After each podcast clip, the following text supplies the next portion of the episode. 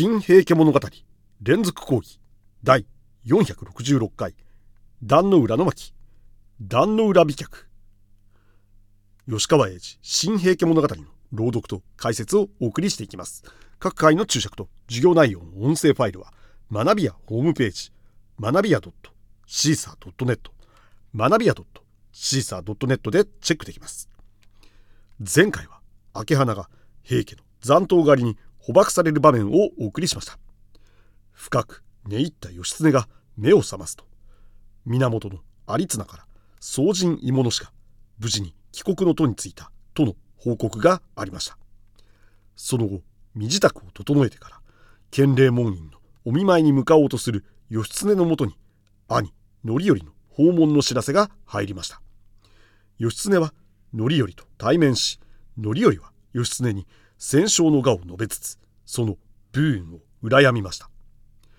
範頼は梶原なども交えて義経と戦後の策について懇談した後文後に帰りました。ここでまた梶原と義経は捕虜の扱いをめぐって意見対立します。特に建礼門院の扱いについて梶原はまるで代理暮らし清盛の娘であっても旅衆以外なものではないと批判します。それでは本文を見ていきます。義経は黙った。彼と自分とは根から考え方が違う。例えば今も義経は口に仕掛けてやめたのだが梶原は名もない捕虜は次々切ってしまう方針である。彼に言わせればこの地方は千年来の飢饉である。捕虜を食わせておくほどな軍領はない。領民すら食えないものが多いのになんで？という反論なのだ。ならば捕虜の名もない輩はそれを解いておのおのの郷里へ放ち返すべしと勧めたがそれも梶原は受け付けない。かかる際に彼らを解き放したら必ず党に返じるに決まっている。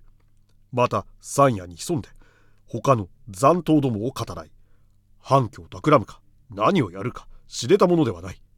そのような後日の災いが予想されるごとき策は断じて取らぬところであるというのだ。理は整然と立っている。けれど義経はそこに悩む。敵味方の線はもうないのだ。戦は終わっている。裁きは残っていても人間と人間との心のいたわり合いは許されていいはずだ。いやそれがなかったら地獄へ続く地獄であろう。勝者は地獄の羅卒というだけのものでしかない。しかしそこを梶原と言い争えば彼との考え方の相違を一層深めるばかりだった。ひいてはここ大事な時にいろいろな支障が起こらずにいないであろう。義経にはそう思われた。恐れられた。で今も口をつぐんでしまったのである。梶原は言うだけを言ったつもりかいや気に触られな。と将棋を立ちかけ君ご若年なればご注意までに申し上げただけのこと講師のけじめを失うて市場に乱れるようなことでは鎌倉殿の御意に戻ろう。いずれは皆男女を問わずご成敗と決まっておる。兵器の生け捕り人ども生中の情けはかえって穴でござろうよ老人のずるさと言おうか。その後笑いに紛らせ梶原は自分だけは一人機嫌をよくして自死去った。そして彼の小舟も夕波の上を赤羽の方へ霞んでいった。さても悩みを知らぬ男かな羨ましい梶原。義経は苦笑した。同じ部門に生きても梶原のようになれぬ自分を哀れとも思う。いつか古御所のうちは夜だった。旅衆の囲いや女院の優所の方にも寂しいほかげが点々と配られている。多感な彼にはその明かりの一つ一つにすら人間の悩みや必修がすすり泣いているかのように見えてならない。やがて彼は黙々と旅衆の囲いの方へ歩いていった。平家の囚われ人たちと夜の様はどうか。食物世のもの見回りのもの不自由はないか。せめて言葉の上だけでもいたわってやりたいものとそっとその囲いを見舞うべく静かに足を向けたのだった。さて義経の戦勝報告が都に届くと後白河法皇は義経をたたえ、祝儀を開きます。祝儀の場では、義経にねぎらいの御状を下したまわるべし、と決定され、その使いとして陰神信盛が派遣されました。一方、鎌倉にも義経からの戦勝報告が届きました。その日は、頼朝の父である義朝を祀る霊廟の宗上げ式の日でした。当の宝願台国道は頼朝の命に従って義経からの書状をその場で読み上げました。それでは再び本文を見ていきます。なんと思いがけぬ大正法であったのだ。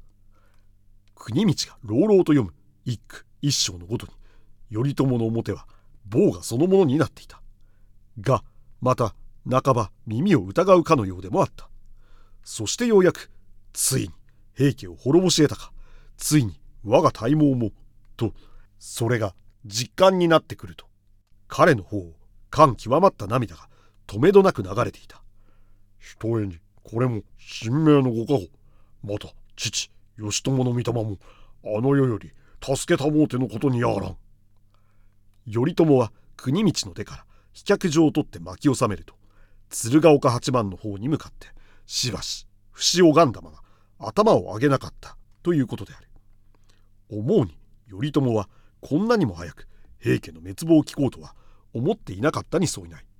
まだまだ再開の軍は長引くものと長期の経営を苦悩していたことだろう。なぜならばつい3月上旬にはこの鎌倉表から平家追悼の火星のため30予想の兵線を新たに現地へ送っている。また長門地方は昨年来の飢饉と聞いて数日前も軍領などを送り出したばかりである。誠に彼としては夢かと疑われるような対象の方だった。しかしこの意外さは用心深い頼朝に別な改心をも抱かせたのである。